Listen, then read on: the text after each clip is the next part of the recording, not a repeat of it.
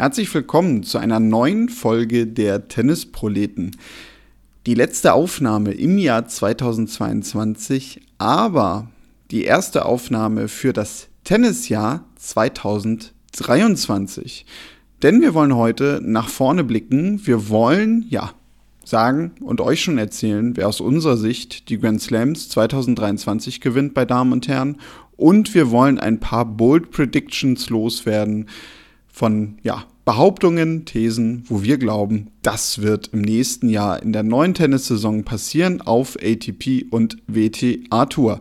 Mit dabei heute auch als Gast, ja, bekanntes Gesicht und eigentlich selbstverständlich, dass sie bei diesem wichtigen Termin wie der Saisonvorschau dabei ist, ist Henrike Maas von MyTennis. Hallo Henrike. Hallo Henrike. Hallo Daniel, hallo Tobi. Ja, hallo. Dann sage ich auch gleich Hallo, dann muss Daniel das nicht sagen.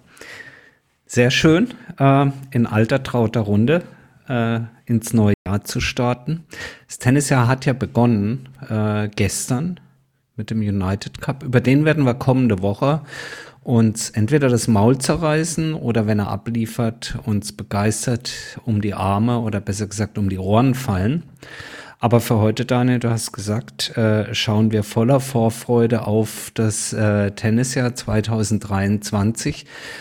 Seid ihr beide denn schon ganz gespannt und wieder heiß oder ähm, noch nicht richtig aufgewärmt? Ähm, habt ihr die Pause genossen? Daniel. Mm, oh, es war schon mal ganz schön, sich mal so zwei, drei Wochen nicht mit Tennis zu beschäftigen. Ähm, wobei ich sagen kann, also zum Zeitpunkt der Aufnahme, wir haben den ersten Tag United Cup hinter uns und ich habe es echt schon geschafft, ganz erfolgreich meinen Schlafrhythmus komplett zu zerstören, weil ich eigentlich die ganze Nacht durch schon wieder Tennis geschaut habe. Da kann man, glaube ich, daraus ableiten, ja, es hat mir dann wohl doch gefehlt. Und bei dir, Henrike? Bei dir, Henrike? Nee, also ich bin irgendwie noch so in der Phase zwischen den Jahren. Für mich kommt das alles noch irgendwie zu früh. Ähm, auch ich mag das ganz gerne, wirklich dann mal so für drei, vier Wochen äh, Abstand zu gewinnen vom Tennis. Ähm, und war auch schon mega irritiert von diesem Tennis World Cup Dings da in, ich glaube in Indien war es. Auch das hat mich schon massivst äh, aus dem Rhythmus geworfen. Insofern bin ich jetzt noch etwas eingerostet und hoffe dann aber, dass mit dem tatsächlichen Jahreswechsel das dann besser wird, weil ähm, es geht ja dann auch wieder volle Dröhnung los und da sollte man vielleicht halbwegs vorbereitet sein. Prima. Dann versuchen wir euch doch ähm, naja, vorbereiten ist vielleicht das falsche Wort. Wir sagen euch einfach, wie das Jahr 2023 ausgeht und dann sprechen wir uns in einem Jahr wieder so ungefähr. Äh, nein, Spaß beiseite. Wir werden auch im kommenden Jahr fast immer, das kann ich jetzt schon sagen, fast immer wöchentlich für euch da sein, in gewohnter Manier, wie wir das nun schon im vierten Jahr dann bald tun. Und ähm, für heute beginnen wir doch einfach mal mit den vor der Türe stehenden Australian Open. Ähm, Daniel, was sind so deine ein, zwei Gedanken zu den Australian Open, beziehungsweise zu dem, was am Ende hinten rauskommen wird? Ich muss gestehen, dass meine Erwartungen eigentlich gar nicht so besonders sind. Also es gibt jetzt irgendwie aus meiner Sicht keine besondere Geschichte, die ich da erstmal erwarte. Das, äh, ja, weiß ich noch, ging im letzten Jahr einem ähnlich, nur da gab es dann halt diese eine Story rund um einen Novak Djokovic, die ja sowieso irgendwie alle aufgescheucht hat, nämlich dadurch, dass er wieder nach Hause fliegen musste. Ähm, es gibt aber natürlich irgendwie so spannende Dinge, auf, auf, also wo ich auch sagen muss, freue ich mich drauf. Also ich bin gespannt, wie ein Alexander Zverev sich jetzt zu Beginn in Australien präsentieren wird, ähm, wie er drauf ist, wie er dann natürlich auch bei den Australian Open abschneiden wird. Ähm, ich bin sehr gespannt darauf, wie ein Carlos Alcaraz performen wird, der sicherlich jetzt bei diesem Grand Slam dann auch zum ersten Mal ganz anders äh, ja wahrgenommen wird und natürlich auch ganz anders im Fokus steht. Wegen Novak Djokovic dann dementsprechend mit der Rolle des, ich glaube, schon irgendwie Jägers umgeht, obwohl, wir hatten ja drüber gesprochen, er gerade am Ende der Saison eigentlich wieder so stark gespielt hat, dass man diskutieren könnte, ob er nicht sogar eigentlich, äh, was das Formbarometer angeht, die Nummer eins jetzt war in den letzten Wochen. Ja, und bei den Damen ist es ganz ähnlich. Also ähm, da kommen wir jetzt vielleicht so im Lauf äh, des Ganzen zu. Ähm, ich habe so ein bisschen die Erwartung da, dass sich äh, so drei, vier Spielerinnen abheben, die vielleicht so ein bisschen das Potenzial haben, die neue Spitze zu werden. Da bin ich halt gespannt drauf. Ne? Also wie geht eine Iga Swiatek natürlich in die neue Saison nach ihrem grandiosen Jahr 2022? Wie kämpft sich eine Ons Jabeur wieder in die Turniere rein, die immer noch auf der Suche nach ihrem ersten Grand Slam-Titel ist, aber natürlich im letzten Jahr gezeigt hat, ja, dass sie jetzt eine Spielerin ist, mit der auch in den nächsten Jahren zu rechnen ist. Ja, und dann gibt es natürlich auch so weitere Spielerinnen, die dahinter stehen, die ich jetzt noch nicht erwähnen möchte, weil ich sie später ganz explizit hm. erwähne. Und ja, wahrscheinlich willst du aber auch gleich einen Tipp von mir, wer Australian Open Na, gewinnt oder soll ich noch warten? Kommen wir, da kommen okay. wir gleich dazu. Ich würde den Ball äh, gern einmal rüberspielen zu Henrike. Äh, also schöner, schöner äh, sozusagen Helikopterflug von dir über die Anlage der Australian Open. Henrike, ganz kurz ähm, oder auch medium lange. Äh, was meinst du, äh, Daniel hat schon das, ähm, das Thema angesprochen, äh, Joker, Djokovic natürlich, natürlich natürlich letztes Jahr vor dem Turnier die Riesenstory, jetzt mit Bombenform äh, zum Saisonende. Äh, glaubst du, da, der gesamte Staub von letztem Jahr hat sich gelegt und wir sind relativ schnell zurück zu Business as usual oder wird er der Bad Guy, der nicht Publikumsliebling, sondern der böse Junge dort sein? Was meinst du, wie werden die Australier ihn empfangen? Naja, sie haben ihn ja sehr positiv empfangen, zumindest von offizieller Seite ist ihm ja quasi der rote Teppich ausgerollt worden. Also das war ja sogar DPA eine Meldung wert, zu sagen, Djokovic ist in Australien gelandet, was ich dann auch ein bisschen albern fand. Also nach letztem Jahr hätte man auch auf die ganze Geschichte jetzt mal einen Deckel drauf machen können. Mhm. Ähm, man wird es sehen. Also die australischen Tennisfans sind eigentlich dafür bekannt, sehr fair und auch sehr nett und einfach sehr fröhlich zu sein. Und auch Australier an sich sind ja grundlegend sehr fröhlich.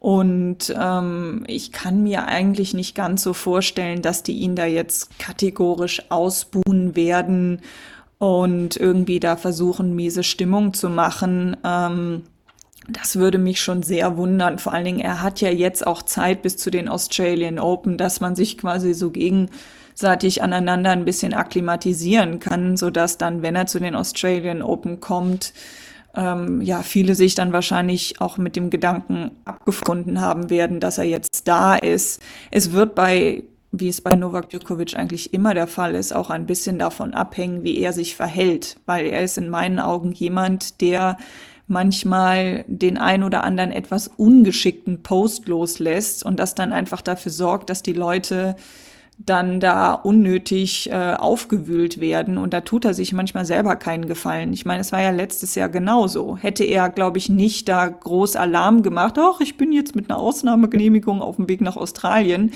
hätte das Ganze vielleicht auch anders aussehen können. Deswegen muss man mal schauen, wie er sich da verhält.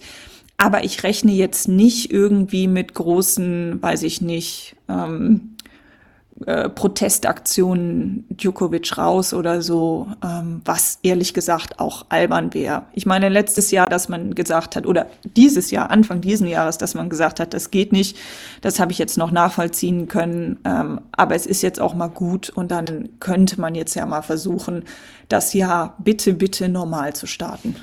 Es ähnlich und ich glaube, es ist auch ähm, in, äh, sage ich mal, in diesem kleineren Orbit Tennis ist äh, wie im großen Orbit auch so eine gewisse Überdrüssigkeit auch des, des gesamten Themas der Pandemie natürlich vorhanden. Und man sieht das ja auch bei anderen äh, Veranstaltungen, Sportveranstaltungen etc ähm, das Thema als solches, ja, klingt irgendwie doof, aber es ist durch äh, und die Leute und Zuschauer wollen auch dort zu einer gewissen Normalität zurück. Ich bin mir sicher, dass 2023 uns leider ähm, wahrscheinlich auch nicht mit einer komplett äh, neuen, alten oder wie auch immer Normalität begegnen wird, sondern auch dort wieder ein paar Unwuchten ähm, ja, äh, auf, auf uns warten werden. Wir hatten es neulich schon angesprochen, dass natürlich nach wie vor das große Fragezeichen auch sein wird. Ähm, Gesetzt im Fall, dass der Krieg in der Ukraine ähm, weiter seinen, ja, seinen Lauf nehmen wird, wie stellt sich Mitte des Jahres dann das britische Tennis und Wimbledon auf äh, im Hinblick auf Teilnahme von russischen Sportler und Sportlerinnen? Ähm, das werden wir abwarten müssen. Aber was das Thema Corona, Einreisebestimmungen und demzufolge eben die ganzen Regularien angeht, habe ich so das Gefühl, dass bei Sportveranstaltungen auf, auf der Welle eine Normalität einkehrt. Und das wäre ja auch ganz schön, ähm, wenn wir uns da auf den Sport konzentrieren können. Und Daniel, du hast angesprochen bei den Damen. Ähm, äh, sicherlich wir in ein, in ein Jahr eintauchen werden und starten werden, wo wir eine schiere, sage ich mal, Dominanz von Iga Schwontek gesehen haben. Sicherlich mit äh, auch ein paar Ergebnissen. Man denke an Caro Garcia in diesem Jahr, mit denen man so nicht gerechnet hatte, mit Spielerinnen, die sich ähm, oben in den Top Ten etabliert haben. Hast es angesprochen, mit einer äh, Corey Goff, das darf man nie vergessen, die gerade mal 18 ist. Ja, gefühlt ist sie schon seit 20 Jahren so ungefähr dabei. Die ist gerade mal 18 und hat auch ein, ein, ein sehr starkes Jahr 2022 hingelegt äh, und sicherlich mit der, mit der Ambition, jetzt eins der größeren oder ganz großen Ergebnisse bei Grand Slams hinlegen zu wollen. Also man darf gespannt sein. Wir werden selbstverständlich hier bei den Tennisproleten unsere detaillierte ähm, Vorschau aus der Australian Open, sobald der Drawdown erfolgt ist, Mitte Januar, ähm, on air äh, setzen, so dass ihr da bestens informiert ins Turnier starten könnt. Äh, deswegen an der Stelle jetzt einfach nur mal so vorne weggegriffen. Fangen wir vielleicht mit äh, Henrike an. Henrike, was glaubst du denn, wer gewinnt denn die Australian Open? Tja, äh, ich bin gelebte Ahnungslosigkeit. Ähm, ich tue mich mit diesen Bold Predictions immer wahnsinnig schwer, weil ich bin so jemand, ich brauche immer mehr Informationen. Ich mag mhm. mir die Spielerinnen und Spieler gerne einmal angucken, ähm, weil momentan kann ich ja nur von den Leistungen dieses Jahres ausgehen und vielleicht was man so hier und da mal gesehen hat. Und das kann natürlich sich am Anfang des Jahres auch wieder komplett äh, in Schall und Rauch auflösen. Ähm, aber wenn ich mir jetzt mal die Australian Open so angucke, dann muss man sicherlich äh, bei den äh, Damen Iga Swiatek als erste nennen. Sie ist nicht nur die Nummer eins und hat quasi ab ja dem Sunshine Double die WTA Tour quasi im ziemlichen Sturm aufgerollt. Sie ist ja dieses Jahr, also 2022, auch ins Halbfinale der Australian Open gekommen, ist dann äh, Danielle Collins unterlegen, was dir auf so einem Hartplatz, so einem schnellen Hartplatz auch mal passieren kann. Das heißt, sie weiß, wie man dort spielt und sie hat jetzt ähm, halt auch noch ein paar Entwicklungsschritte gemacht. Äh, ähm, und vor allen Dingen auch bei den US Open gezeigt, dass sie quasi die Erwartung erfüllen kann. Bei den US Open hat ja jeder damit gerechnet, dass sie gewinnen wird und das hat sie getan. Ähm, insofern ähm, muss sie bei den Damen jetzt als diejenige gelten, die, ähm, die das Feld anführen wird. Und dann muss man halt schauen, wer danach kommt, ne, wer jetzt gut in die Saison startet. Natürlich gibt es ein paar Spielerinnen, die mit diesem Belag vielleicht besser klarkommen als andere, aber letzten Endes wenn man sich zum Beispiel dieses Jahr Wimbledon anschaut mit Jule Niemeyer und Tatjana Maria, du wirst immer so Leute haben, die dann auch ihren Run haben. Klar, klar. Und da muss man jetzt ein bisschen gucken. Und bei den Herren fällt es mir dieses Jahr etwas schwieriger. Ne? Auch da könnte man sagen, ja, Carlos Alcaraz als Eins und Grand Slam-Sieger muss auf jeden Fall da irgendwie ganz vorne mit dabei sein und ist er auch, aber er ist jung, er geht jetzt das erste Mal, geht er jetzt das erste Mal als Eins in, in ein Grand Slam? Ich meine, ja, ja er ist doch ja, ja, erst nach den News Open die Eins geworden, genau. Das heißt, da wird natürlich jeder hingucken. Er weiß, dass er so ein Ding gewinnen kann. Da muss man mal schauen, wie er mit dieser Situation umgeht. Ich weiß nicht, ob die Australian Open so der allerbeste Belag für ihn sind. Muss man mal schauen. Und äh, bei den Herren würde ich daher tatsächlich Novak Djokovic relativ weit vorne sehen. Einmal, weil er ist mega ausgeruht, er macht soweit einen recht fitten Eindruck, also auch so vom Spielrhythmus her. Und ich glaube, der hat auch richtig Bock, der hat auch Bock, wieder was gut zu machen und da, ähm, ja, ich sag mal, auch den Abstand zu Nadal, was die Grand Slams angeht, ein bisschen reinzuholen. Das heißt, der wird schon ähm, alles reinwerfen, was er hat. Wobei ich auch Djokovic schon nicht mehr so ganz dominant sehe, wie wahrscheinlich noch zu Anfang des letzten Jahres, äh, diesen Jahres. Ähm, ich finde, hinter ihm steht ein bisschen mehr ein Fragezeichen. Er hat immer wieder so diese Tage, wo man ihn dann doch mal rauskegeln kann, aber rein so vom, von dem Willen, den zu gewinnen, glaube ich, sehe ich Djokovic schon relativ weit vorne. Hm. Nicht so die Riesenüberraschung. Ähm, für, für die Sparte ist eigentlich immer Daniel zuständig. Deswegen bin ich mal gespannt, äh, mit was du jetzt aufwartest. Hm, ich bin äh, bei den Australian Open noch sehr verhalten. Ähm, ich eskaliere ein bisschen später vielleicht, wenn man Echt? das so sehen will. Ja, ja. Ja, weil ich glaube, je später im Jahr, umso eher äh, fällt einem das dann doch einfacher, dass man mal einen Namen nennt, äh, der jetzt nicht so ganz einfach ist vielleicht oder so ein Du musst dich aber schon Tipp. heute festlegen. ja, warte. Also ja, ja. ATP habe ich mir ganz einfach mal gedacht, äh, auch weil er nach dem Desaster im letzten Jahr in Australien oder eben nicht in Australien beweisen will, äh, ja, dass das sein Titel ist, Novak Djokovic. Mhm. Also die langweilige Variante. Dann ähm, schließe ich mich gleich an und sage, ja, habe ich auch. Ja, habe ich mir fast gedacht. Shit. Und ja, bei den Damen, ähm, da habe ich Ons Jabeur genommen. Ähm, einerseits vielleicht auch ein bisschen, weil ich sie echt gönnen würde, dass sie es auch jetzt doch früh im Jahr irgendwie schafft. Ähm, und ja, weil ich schon auch so ein bisschen die Erwartung habe, dass sie und Iga Swiatek so mit zwei, drei Erweiterungen vielleicht schon die zwei Spielerinnen werden, die doch auch im nächsten Jahr irgendwie das Darmfeld anführen und über die einfach irgendwie die Titel gehen werden, beziehungsweise dass, wenn du einen Titel gewinnen willst, einen größeren, du sie schlagen musst, eine von beiden oder halt beide hintereinander, je nachdem. Das finde ich doch relativ, relativ mutig als Tipp. Also relativ. Ähm, weil ich bin mir bei On Chabeur noch nicht so ganz sicher, ob sie dieses Jahr 2022, wo ja durchaus die Chancen waren, auch einen Grand Slam für sie zu gewinnen, ob sie das so wird wiederholen können. Aber es sind einfach gerade zu Beginn, Henrike, du hast es gesagt, äh, zu Beginn einer Saison so wahnsinnig viele Fragezeichen eigentlich hinter jeder Spielerin, hinter jedem Spieler. Ähm, wie, ähm, wie gut kommt ein Medvedev zurück, der eigentlich in Australien, das muss man sagen, auch von der Schnelligkeit des Platzes her und so, ist eigentlich prädestiniert für ihn dort ähm, ein gutes Turnier zu äh, spielen. Aber er hat einfach, äh, ja, brutalerweise muss man sagen, seit dem verlorenen Finale letztes Jahr gegen Rafa, als er ja schon mit 2-0 Sätzen und, und äh, drei Breakbällen im, im dritten Satz äh, gegen Rafas Aufschlag äh, das dann doch noch verloren hat. Seitdem hat er so einen kleinen Dämpfer bekommen, dann war noch eine Verletzungspause während der Sandplatzsaison, aber eigentlich gehört er da vorne rein. Alcaraz, ihr habt es angesprochen, ähm, genauso die große Frage, wie, wie, wie startet er da? Äh, wie gut meldet sich ein? Wir erinnern uns zu den US Open grandios aufspielender Yannick Sinner zurück und, und, und. Und bei den Damen genauso viele Fragezeichen auch. Und ich kann euch versprechen, sie werden nicht weniger, diese Fragezeichen, wenn wir dann weiter in die Saison reinschauen.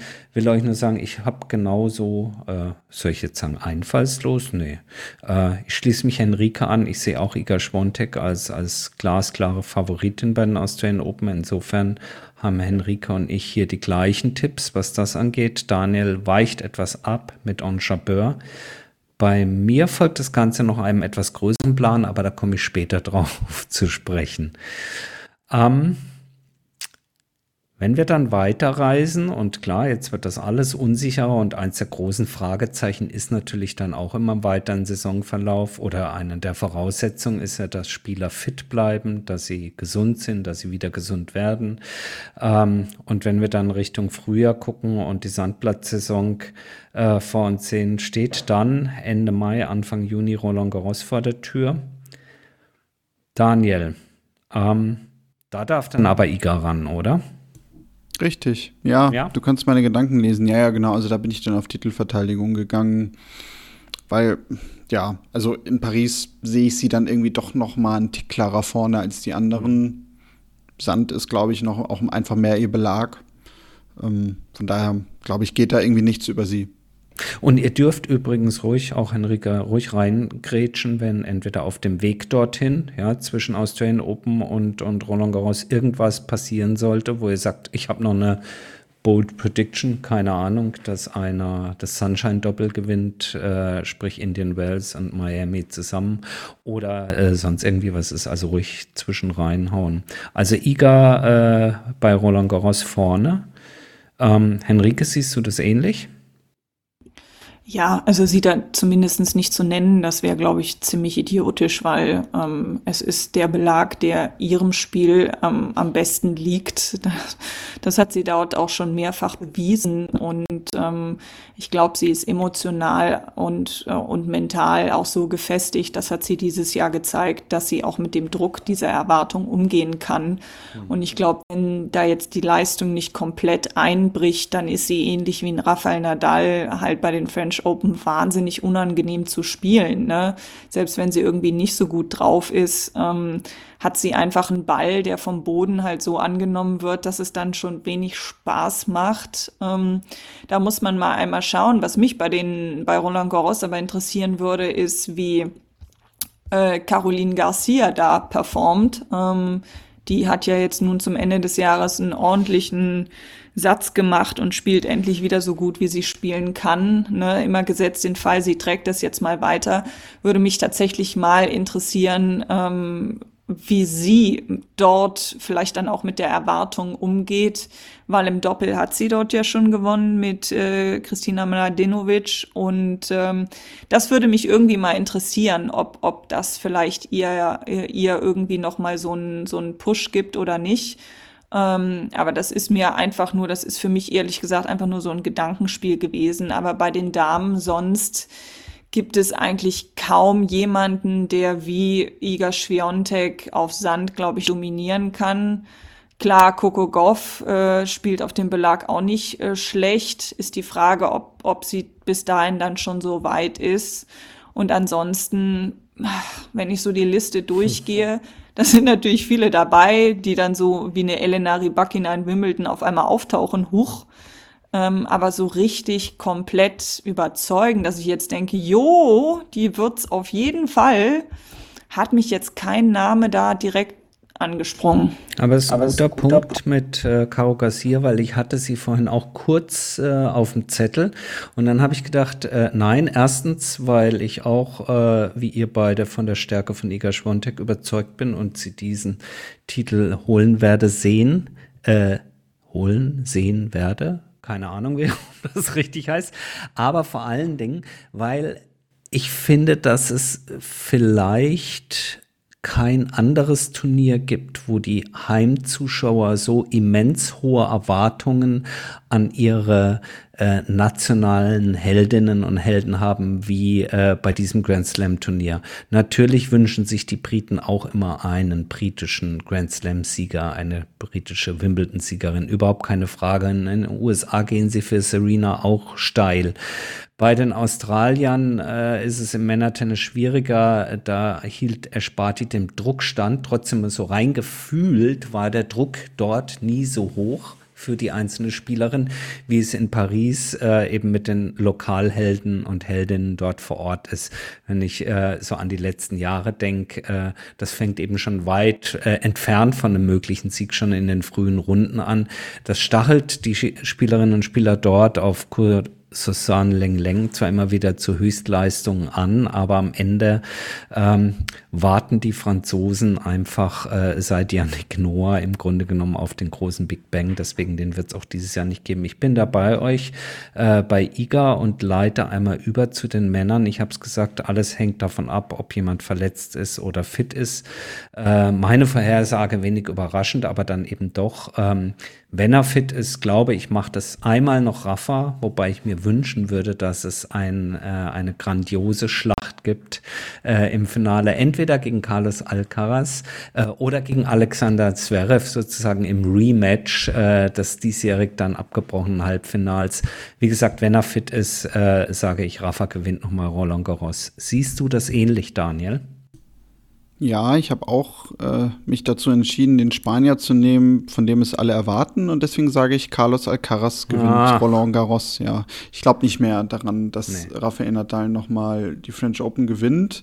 Die Physis, ähm, oder? Wobei, genau, also ich, ich glaube halt schon, dass er dabei sein wird. Also ich bin jetzt mhm. gar nicht davon ausgegangen, dass er nicht antritt. Aber in dem Fall glaube ich dann doch wirklich so an diese ja, berühmte Wachablösung, ne? die, die ja. von denen irgendwie seit ja. zehn Jahren gesprochen wird, dass entweder ein Alcaraz ja oder vielleicht ja sogar auch ein Zverev äh, es schaffen, ihn dann wirklich mal auch in Paris zu schlagen. Ja, also das ist das große Fragezeichen. Ist das jetzt nur noch mal ein weiterer Dip, ein weiteres Tal, aus dem er sich nochmal äh, mit all den körperlichen Bewegungen nochmal herausarbeiten kann. Oder äh, genau wie du sagst, ist diese Wachablösung, wo man gemerkt hat, so, boah, jetzt hat sich was gedreht. Da ist einfach, das sind äh, junge Spieler, die voll teilweise noch nicht mal im Zenit ihres Schaffens stehen, aber die einfach äh, den anderen äh, dann am Netz, äh, am Netz, den anderen gegenüber vom Netz dann eben ausspielen, niederringen können. Henrike, du hast es gerade eben auch schon bei, bei Djokovic angesprochen, diese Ultra-Dominanz ist nicht mehr so da. Die Jungen haben sich's bewiesen, dass sie die Älteren jetzt schlagen können. Deswegen, Henrike, wen siehst du vorne? Rafa, Carlos oder jemand ganz anderen? Ja, also bei mir ist natürlich auch sofort so dieser äh, Roland Garros, Rafael Nadal Reflex angegangen. Ähm, das war mal so schön einfach, auch wenn man euer äh, das wunderbare Tippspiel mitgemacht hat. Das war immer sowas, so eine sichere Sache. Ähm, aber beim zweiten Mal drüber nachdenken hat Daniel natürlich nicht nicht unrecht, ähm, dass es für Nadal auch immer immer schwerer wird. Im, ich kann mir durchaus vorstellen, dass er das noch einmal hinbekommt. Also das halte ich nicht für komplett abwegig, aber bei Nadal wird es extrem davon abhängen, ähm, wie sein Körper die Saison bis dahin äh, gestaltet hat. Also ich meine, er hat ja letztes Jahr sich da schon, äh, ich sage mal letztes Jahr, wir sind ja noch im Jahr, sich ja dieses Jahr schon zum Titel geschleppt.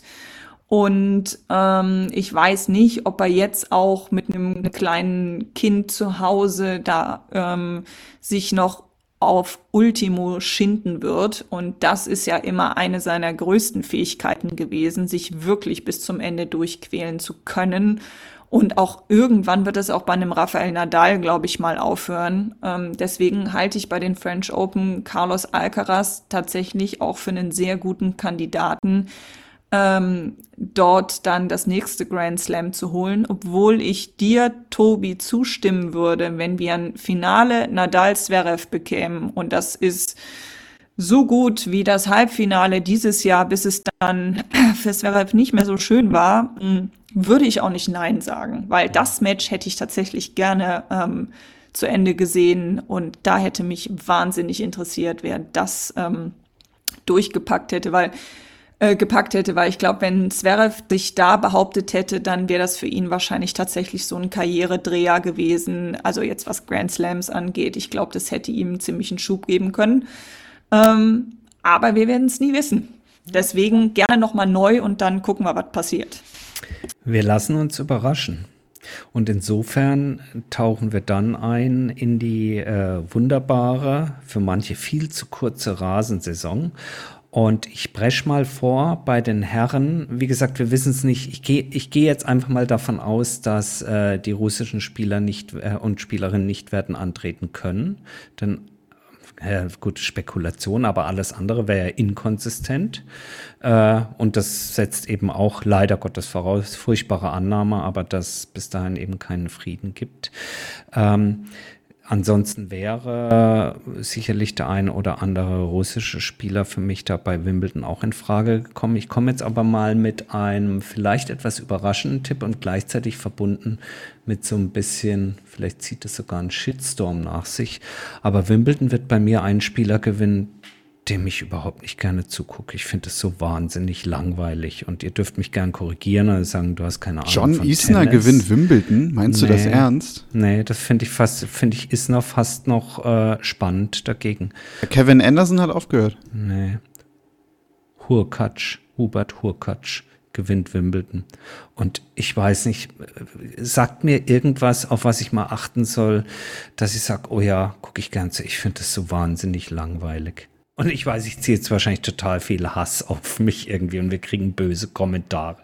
Aber ich bin mit dem bisher irgendwie nicht warm geworden als Spieler. Also ja, ich schätze das alles und tolle Leistungen und so. Und ähm, aber er gewinnt Wimbledon und trotzdem, ich werde mit dem nicht warm. Frage, wie kommst du denn aber auf den? Naja, der hat äh, vorletztes Jahr ein sehr gutes Wimbledon gespielt, hat dort äh, einen gewissen Roger Federer auch äh, sehr dominant dann nach Hause geschickt. Und ähm, er hat in Halle auf Rasen schon sehr gute Ergebnisse abgeliefert. Insofern, ich halte ihn durchaus für einen Spieler, der, wenn er zu dieser Form zurückfindet, jedem in Wimbledon inklusive Novak Djokovic gefährlich werden kann. Und irgendwie muss er auch mal eine Überraschung hier rein. Äh, ich fände es gar keine so eine Riesenüberraschung. Ähm, ja. Ja. Okay, ich habe euch geschockt, ich merke schon. Also ich, ich habe wirklich schon gedacht, ich, ich äh, bin der, der hier total aus, aus der Reihe tanzt. Wie ähm, kommst du denn auf den? Aber jetzt kommst du, ja, also auch so mit deiner Herleitung, naja, der langweilt mich total, aber ja, der gewinnt Wimbledon. Finde ich, find ich spannend, definitiv. Ja. Fragen wir aber Henrike vielleicht vorher einfach mal, wen sie da hat. Rette, was Rette, zu retten, was nicht mehr nicht zu retten. Mehr zu retten. ich weiß nicht, ob man das noch retten kann. Wobei, wenn Hubert Hurkacz äh, in Wimbledon so spielt gegen, wie gegen Daniel Medvedev im Hallefinale, dann hat er allerbeste Chancen, weil da ist der teilweise wirklich äh, so durch seine Aufschlagspiele geflogen. Und ähm, ich weiß, was du meinst, ähm, Tobi. Äh, er ist bestimmt nicht der Spieler, der dir jetzt so in Sachen Emotionen viel gibt. Ähm, aber ich habe gemerkt, dass ihm live zuzugucken deutlich angenehmer ist als auf, auf der Kamera, weil irgendwie, oder also im Fernsehen irgendwie springt da noch mehr Funke über. Und äh, das Finale in Halle war schon sehr spannend, weil, wie gesagt, er war wirklich extrem dominant und das hat schon viel Spaß gemacht. Insofern, äh, nee, ich habe Wimbledon einfach gedacht, ähm, ich da ich von Rasentennis ja am wenigsten Ahnung habe und da kategorisch immer komplett falsch liege, äh, mache ich jetzt Wimbledon zu meinem Chaos Bold Prediction Ding und habe jetzt knall jetzt raus, dass Nick Kyrgios Wimbledon gewinnt und danach sagt, ich gehe nach Hause und komme nie wieder. Und äh, bei den Damen, äh, was wahrscheinlich weniger bold ist, aber doch vielleicht schon bold, weil so ganz dran glauben tue ich auch noch nicht, aber ich haus jetzt raus, für mich gewinnt dann Ons Jabeur ähm, die quasi ihre, ihre ähm, etwas ja ihre Finalangst, in Finals tut sie sich ja nach wie vor noch etwas schwer, einfach überwindet und ähm, diese, diese ähm, Rosewater Dish äh, da nach Hause holt. Deswegen für mich ist Wimbledon einfach, habe ich gedacht, ich knall mal ein paar Namen raus. Daniel. Ja, ich, ich bin da eh nicht reingegangen wie Enrique, also weil ich dachte mir, ja, es ist ja jetzt auch langweilig, ne, wenn wir jetzt irgendwie die, so eine Stunde hier nachher aufnehmen und dann sagen wir immer nur, ja, Sviontek, Jabeur, Djokovic, Alcaraz. Wir sprechen ja immer bei den Herren von so einer Riege von Spielern, da gehört wahrscheinlich Hubert Hukac auch dazu, auch wenn er dich sehr langweilt, Tobi. Oh ähm, Gott, die, wo wir sagen, naja, ne, die, die sind auf Rasen noch so einen kleinen Tick besser. Es gibt ja diese typischen Rasenspezialisten vielleicht nicht mehr, aber so ein Berettini, so ein Hurkacz, da kommt dieses Spiel auf Rasen halt immer noch ein bisschen zugute. Von daher habe ich mir auch gedacht, warum nicht mal was ganz Neues in Wimbledon, auch wenn wahrscheinlich Djokovic für die allermeisten da der ganz große Favorit ist und sicherlich auch weit kommt. Aber warum sollte er nicht mehr über sich hinauswachsen, habe ich mir gedacht. Und am Ende gewinnt Wimbledon bei den Herren Felix Auger aliassim. Das würde ich richtig cool finden. Hui, das ist das ein ist durchaus, durchaus ähm, ähm, guter, Tipp, guter, Tipp, denn er bringt, denn er alles, bringt mit, alles mit um auf um diesen Belag, Belag, als Champion, als vom, Platz, vom Platz, zu gehen. Definitiv. Ja, das wäre auch eine meiner Bold Predictions gewesen dieses Jahr, dass Oje Aliassim irgendwo seinen ersten Grand Slam holt. Deswegen, ähm, wenn das so passiert, ich nehm's. Total. Ähm, dann fehlt für Wimbledon Rasen noch mein Tipp bei den Damen und den verbinde ich jetzt sozusagen schon mit den US Open, weil das meine Bold Prediction ist und die kann gelingen, die kann aber auch genau in Wimbledon scheitern. Meine Bold Prediction ist, dass Iga Swiatek den Grand Slam gewinnt, dass sie alle vier Turniere gewinnt und deswegen eben auch in Wimbledon und jetzt springe ich damit schon zu den US Open. Äh, aber das wäre die Bold Prediction, dass es doch tatsächlich ähm, nach ja, so langer Zeit ähm, endlich mal wieder eine Spielerin gewinnt, alle vier äh, Turniere in einem Jahr zu gewinnen. Iga Schwontek gewinnt Wimbledon und eben auch die US Open und damit den äh, richtigen äh, Grand Slam. Was sagt ihr jetzt? Ja, halte ich, finde ich, ausgeschlossen. Sagen wir mal so. Ähm, ich hatte da sogar zuerst einen anderen Namen stehen, den habe ich dann aber durchgestrichen. Ich habe nämlich auch erst der On Jabeur stehen gehabt, gerade mit der Geschichte aus dem letzten Jahr, dass man dann so denkt, naja, ne, im Jahr drauf, da, da schafft sie es dann. Aber auch da habe ich mir gedacht, nein, ich will hier nicht darüber sprechen, dass wir einfach irgendwie zwei, drei Spielerinnen haben, die alles gewinnen. Ich will hier über verschiedene Namen sprechen und deswegen mein Vorschlag, was haltet ihr denn davon? Wimbledon-Siegerin Coco Goff. Ja. Klar, warum nicht? Wäre doch irgendwie mal ein bisschen an der Zeit. Sie steht jetzt vorne in den Top Ten. Sie hat sich da, glaube ich, auch etabliert. Sie ist ja immer noch jung mit 18 Jahren. Aber ja, das wäre jetzt so auch so ein bisschen der nächste Schritt einfach, ne? Dass man jetzt bei ihr sagt, okay, also jetzt so ein Grand Slam-Titel in der kommenden Saison hält man nicht für unvorstellbar. Total. Ich fand sie dieses Jahr in, ähm, in Paris fast noch äh, die Ergebnisse geben mir auch recht, ja, aber fast noch überzeugender.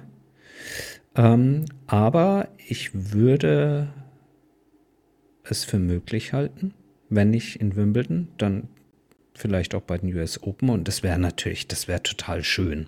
Also ich habe jetzt halt diese, diese Bold Prediction hier IGA einmal durchgetippt, fand es erst langweilig, aber fand es dann in, in, in der Gänze, dass wirklich es einer Spielerin gelingt, den Grand Slam zu holen, dann schon wieder cool. Aber wenn es so kommt, wie ihr es jetzt äh, umrissen habt, dass sich die Grand Slam-Titel so schön aufteilen auf eine Ange Jabeur, auf eine Iga Schwontek und eben auch eine Coco Goff, fände ich grandios. Fürs Tennis, fürs Damentennis, fantastico.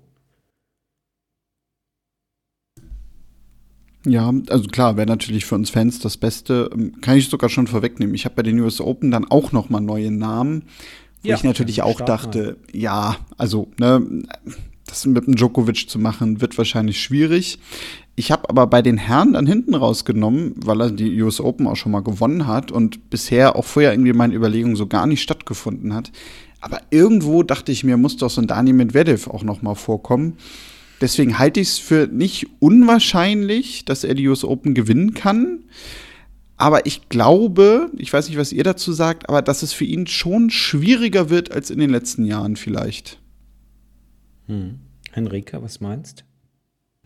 Hm, ich hatte ihn auch für die US Open definitiv auf dem Zettel, weil als ich das jetzt mal so durchüberlegt habe, ähm, ja, fiel er mir da auch ein, der Belag passt zu ihm, also auch der spezifische Belag dort. Er hat dort einen Grand Slam schon gewonnen, also insofern äh, kann er das auf jeden Fall schaffen. Allerdings ist die Frage, ob er das hinbekommt und auch so ein bisschen sein Final-Gips wieder los wird. Also er hat jetzt zu Ende dieser Saison so ein bisschen äh, in den Turnieren dominiert, um dann im Finale wirklich komplett blöde zu verlieren. Also so, wo du, wo du einfach gesehen hast, dass es eine reine Kopfsache war und ich mich, ich nicht ganz weiß, wo das herkam.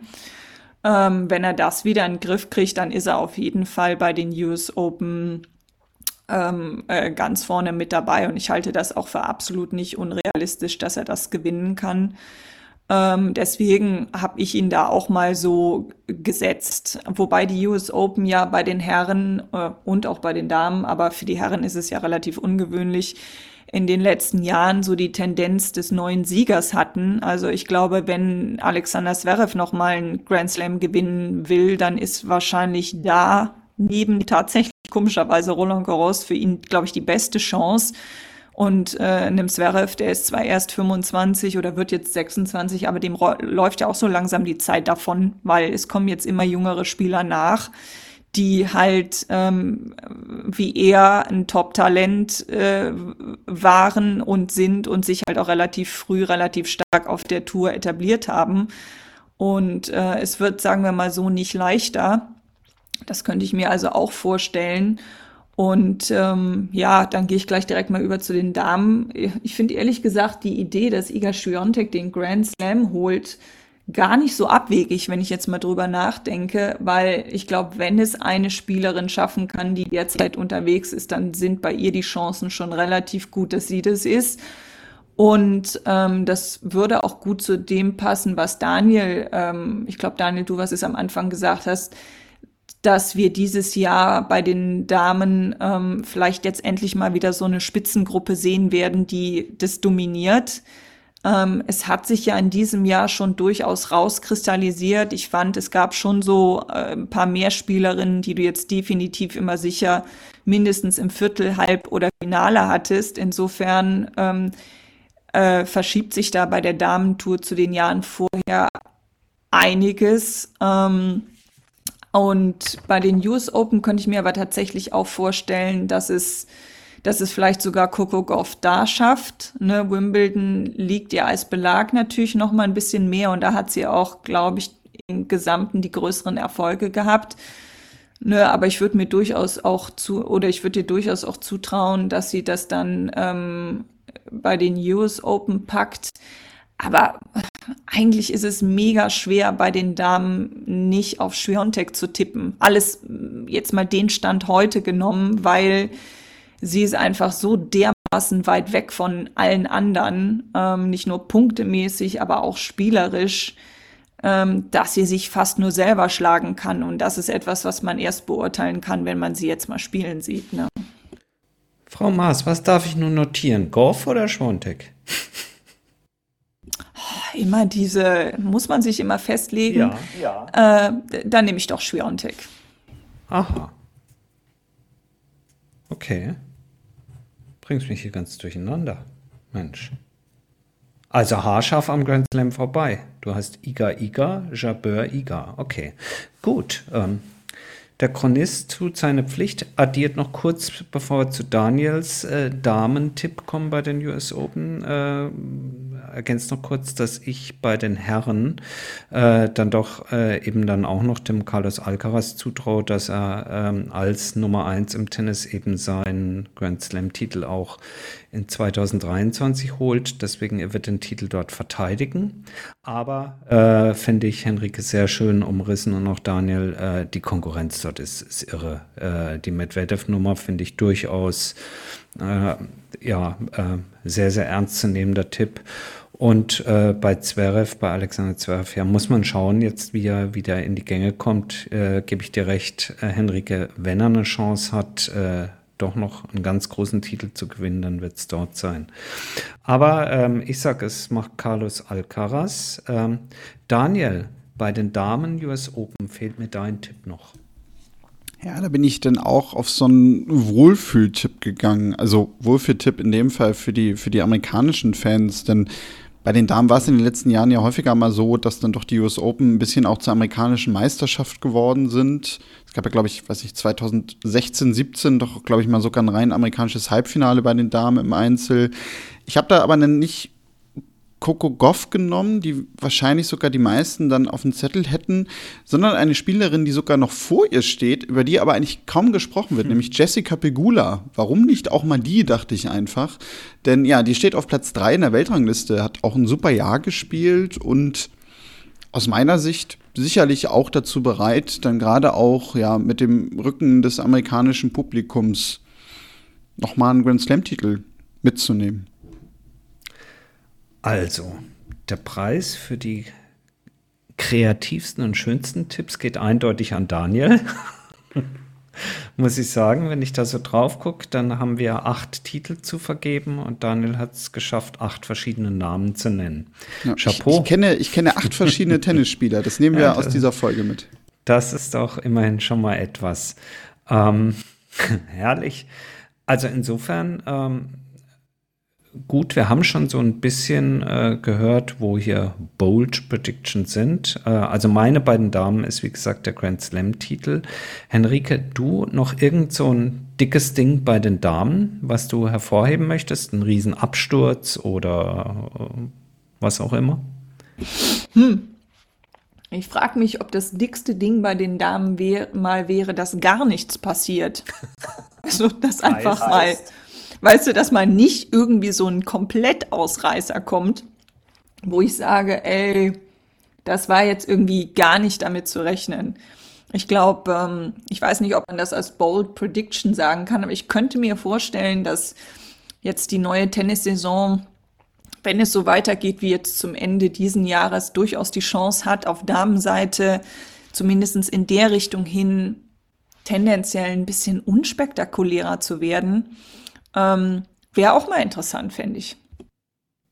Okay. Und Daniel, bei dir? Hm, was die Spitze angeht, habe ich mir aufgeschrieben, Ons Jabeur ist Ende des Jahres die Nummer 1. Ui, das ist wirklich bold. Das muss ich mal gucken, ob das überhaupt geht bei deinen Tipps, weil Iga Schwontek hat 11.000 Punkte.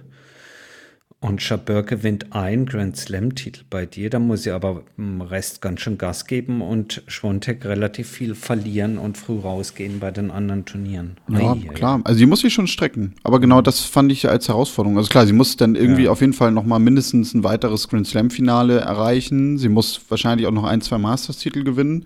Genau, Swiatek muss natürlich auch einfach Punkte verlieren, aber. Mhm. Aber insofern mir, dick Bold. Also gibt es eigentlich, wenn man Bold fett gedruckt, gibt es noch was mehr als fett? Fett. Kursiv und unterstrichen. Ja, ja das, also das andere ist vielleicht nicht so spektakulär. Ich habe mir noch aufgeschrieben, weil mir dann irgendwann einfiel, interessant eigentlich, weil vor zwei Jahren war sie noch so die zentrale Spielerin und jetzt denkt man gar nicht mal mehr über sie nach.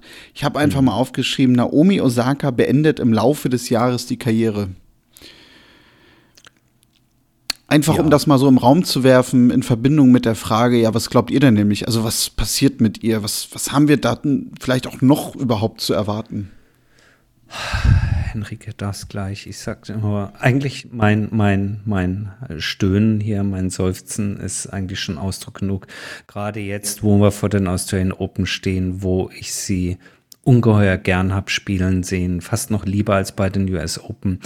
Ähm, Vielleicht auch deswegen, weil ich sie damals, als sie noch weit entfernt war von ihren großen Erfolgen, ähm, in Australien mal, also nicht live, sondern am Fernsehen ein bisschen näher verfolgt habe. Da war sie noch irgendwie um Rang 80 oder 90 und gedacht habe, hey, coole Spielerin, da muss man ein bisschen drauf achten, das könnte was werden. Und deswegen bin ich da, habe mich da so ein bisschen sozusagen in ihr Tennis verliebt und äh, fände es natürlich bitter, bitter böse und schade äh, wenn das dieses äh, oder kommendes Jahr passieren sollte. Ich halte das aber für nicht ganz äh, unmöglich. Henrike, wie siehst du das? Habe ich tatsächlich auch ähm, mir so ein bisschen notiert, dass ich genau dasselbe gedacht habe, dass ich mich frage, ob Naomi Osaka überhaupt noch mal wiederkommt und wenn, wie lange sie das noch ähm, mitmacht, weil dieses Jahr war ja auch schon viel Quälerei dabei hatte ich so das Gefühl. Ähm, und das war jetzt nicht unbedingt körperlich, sondern vor allen Dingen mental. Und ähm, ich weiß nicht, ob das dann so Sinn macht, weil klar, Sie ist eine absolutes, äh, sie ist ein absolutes Tennistalent und eine absolute Tenniskönnerin. Und wenn sie ähm, ja auf ihrem höchsten Level spielt, dann kann sie wirklich ähm, so Felder ähnlich wie Iga Schwiontek jetzt auch dominieren. Aber wenn ihr das keinen Spaß macht, dann bringt's halt auch nichts. Und dann weiß ich nicht, ob es Sinn ergibt, ähm, damit weiterzumachen, weil ich kann das total verstehen warum ihr das schwerfällt und ich kann auch total verstehen, dass man seine, seine persönliche mentale Gesundheit irgendwie an erste Stelle stellt und ich finde auch nur, weil sie jetzt sehr, sehr gut im Tennis ist, hat sie deswegen nicht die Verpflichtung, da die Karriere weiterzuspielen. Ich meine, wir haben es ja bei Ash Barty gesehen, die dann auch gesagt hat, so Freunde, Feierabend, tschö, ich habe auch noch was anderes vor. Es ist natürlich für die Tenniswelt traurig, aber es ist absolut legitim. Nur irgendwie ging mir das dieses Jahr und es tut mir so leid, ähm, dann irgendwann auch auf den Keks. Dieses ständige, sie spielt, dann wieder nicht, dann ist wieder irgendwas und so. Ich kann das einerseits wirklich total nachvollziehen und ich glaube, das ist auch nicht leicht und ich glaube, man will das auch versuchen, aber es hatte irgendwie sowas unglaublich Unstetes, irgendwie so, dass ich gedacht habe, ja, vielleicht machst du jetzt auch mal einen Strich drunter und sagst, okay, jetzt ist auch gut für dieses Jahr und ähm, folgst irgendwie mal deinem eigenen Wunsch, dich von dem Ganzen auch so ein bisschen zu verabschieden, ähm, weil sie ja einerseits auch noch immer mit den Tennisspielerinnen sein kokettiert, da auch ihre ganzen Werbepartnerschaften hat, die sie sich da auch redlich verdient hat. Versteh mich nicht falsch. Also wirklich redlich verdient hat. Die soll so viel absahnen, wie sie will. Aber was habe ich die Tage gesehen? Ich glaube, bei, bei Frauensport Insight, das ist so ein Instagram-Kanal von NDR, habe ich das gelesen, dass die zehn bestverdienen, von den zehn bestverdienendsten weiblichen, also Sportlerinnen, mhm. mhm. acht Tennisspielerinnen sind. Und davon hat Naomi Osaka ist da auf der Eins. Ich, ich muss das mal raussuchen mit, ich glaube, 51 Millionen ähm, ähm, US-Dollar. Und nur ein sehr, sehr, sehr geringer Prozentsatz davon. Ja, genau, hier habe ich es. Naomi Osaka ist die laut Forbes diejenige Sportlerin, die in diesem Jahr am meisten verdient hat mit 51,1 Millionen US-Dollar. Davon sind aber nur 1,1 Millionen US-Dollar quasi auf dem Platz entstanden. Hm. Und die restlichen 50 Millionen US-Dollar kamen von irgendwas anderem. Und ich glaube, das ist schon sehr bezeichnend. Ähm, und irgendwie, weiß ich nicht, habe ich auch irgendwann habe ich gedacht, ja, wenn du wirklich nicht mehr spielen willst, dann lass es doch auch einfach. Was völlig okay wäre, aber das ist genau dasselbe, was mir bei Kyrgios so auf den Senkel geht. Immer dieses Antreten und dann kurz vorher zurückziehen. Also ich meine, wenn du nicht willst, was fein ist, dann spiel halt auch nicht. Aber das verbaut halt anderen auch so Chancen, ne, die dann, weiß ich nicht, ins Feld nachgerückt werden und all so ein Kram. Und ähm, ja, irgendwie finde ich das ein bisschen, bisschen befremdlich, ehrlich gesagt. Aber gut, da bin ich auch sehr eigen und wahrscheinlich auch sehr unfair, weil äh, mentale Dinge sind halt auch nicht so leicht irgendwie zu lösen. Aber es ist, ich finde es alles so ein bisschen merkwürdig. Ich glaube, das ist das, was mich, was mich daran immer so ein bisschen wundert, weil ich denke immer so, ah, wenn es wirklich so eine Quälerei ist, warum weitermachen?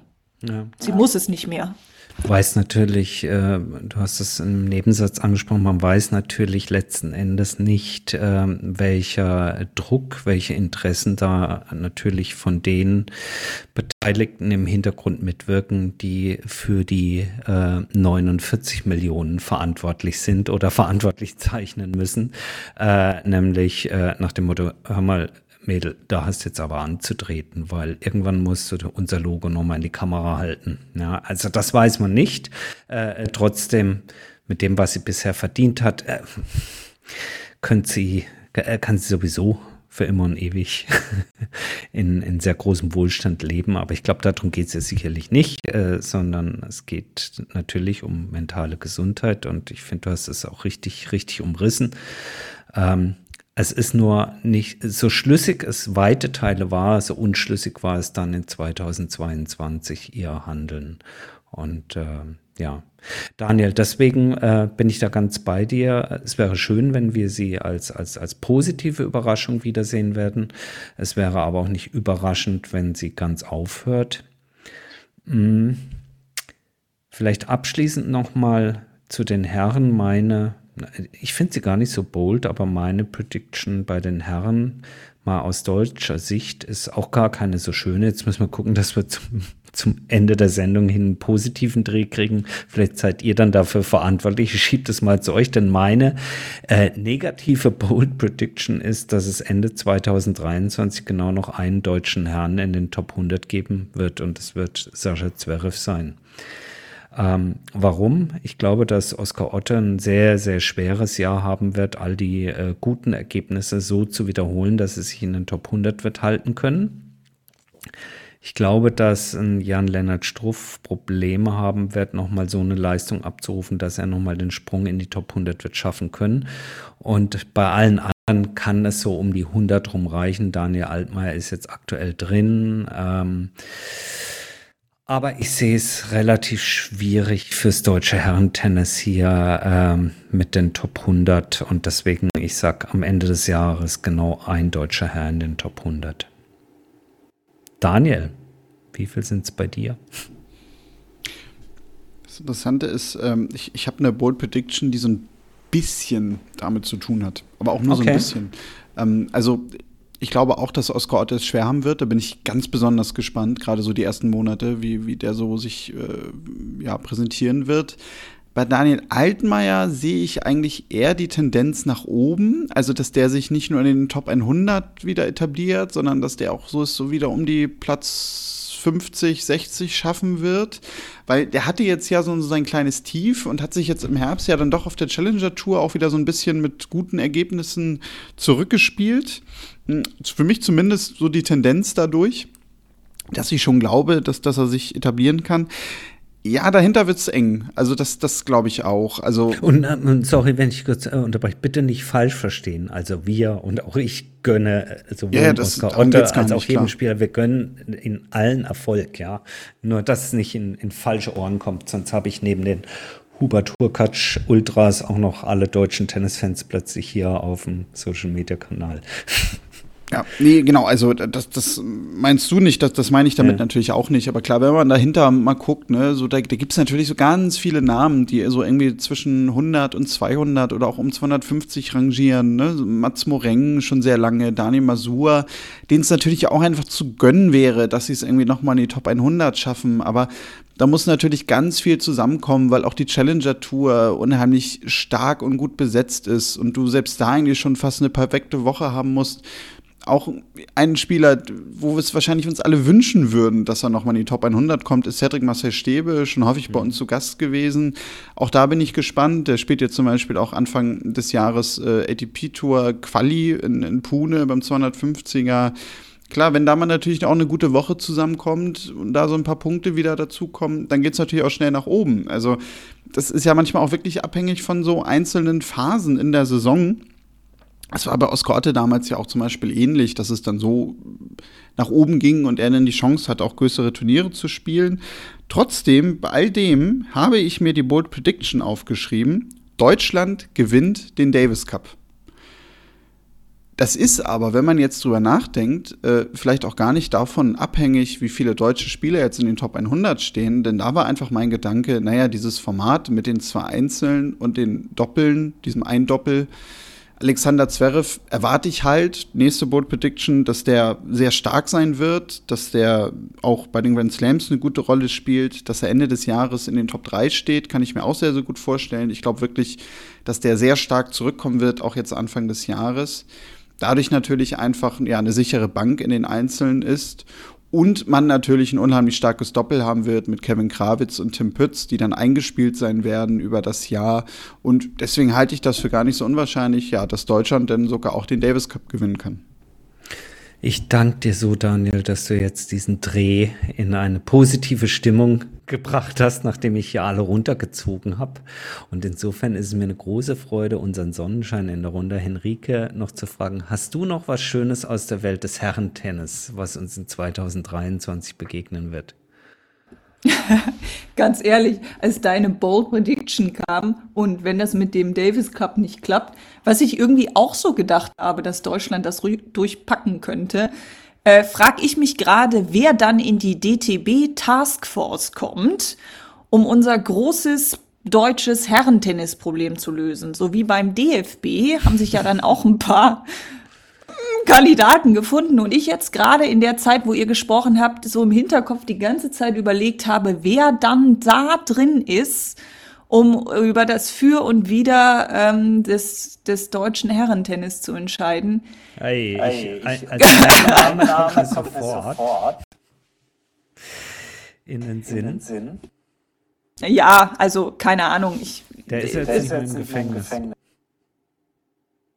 Ja, der, der wäre durchaus dabei und es wäre wahrscheinlich auch nicht unbedingt die schlechteste Entscheidung, aber äh, wie gesagt, es schoss mir einfach so durch den Kopf und ich habe gedacht, das muss ich jetzt zur Erheiterung allen äh, mal teilen. Vielleicht, das könnten ja eigentlich mal ein paar, wenn, wenn ihr das hört und, und äh, bei den Tennisproleten auf der Social Media Seite seid, könnt ihr ja mal ein paar Namen da lassen, wer ihr glaubt, wer dann beim DTB in die äh, Wir retten das deutsche Herrentennis Taskforce kommen könnte.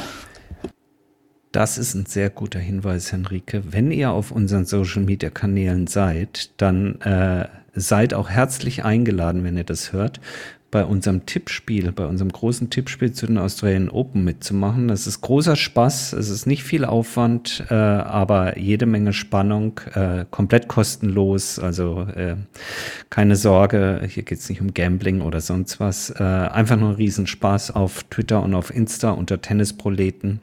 Äh, schaut euch mal an, AO Hot, Australian Open HOT. Äh, schaut euch das Ganze mal an. Ansonsten Daniel, äh, Henrike, würde ich sagen, wir haben in einer guten Stunde das gesamte Tennisjahr 2023 schon Revue passieren lassen.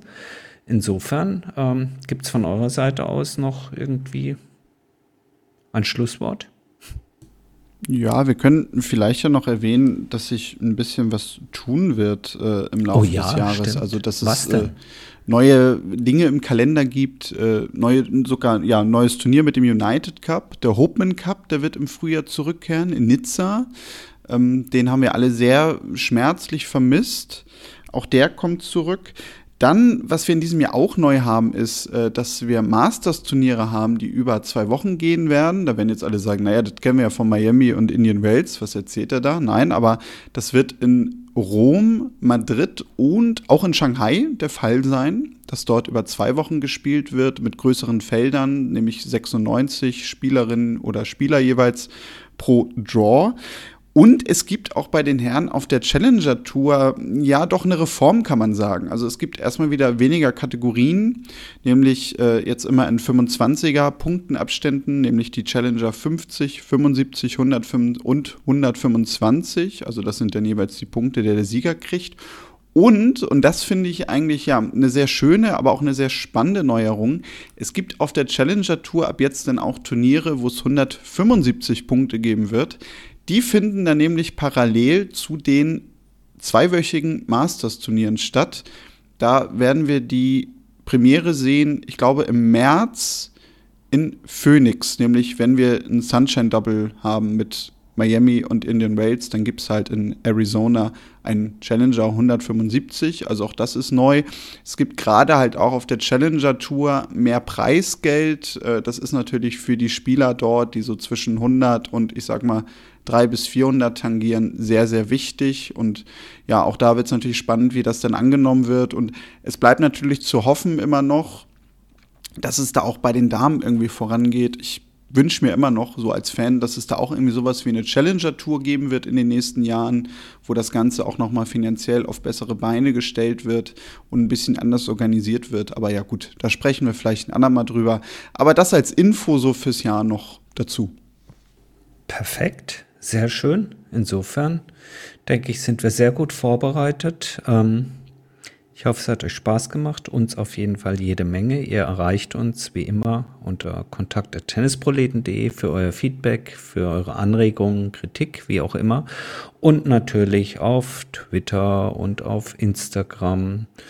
Ähm, ja, immer unter den Tennisproleten. Für heute soll es das erstmal gewesen sein. Wir wünschen euch jetzt viel Spaß, so ihr es dann schaut mit dem United Cup.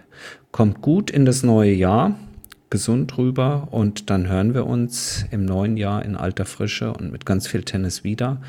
Henrike, an dich ganz lieben Dank. An dich, Daniel, selbstverständlich auch ganz lieben Dank. Macht's gut und bis im neuen Jahr. Tschüss.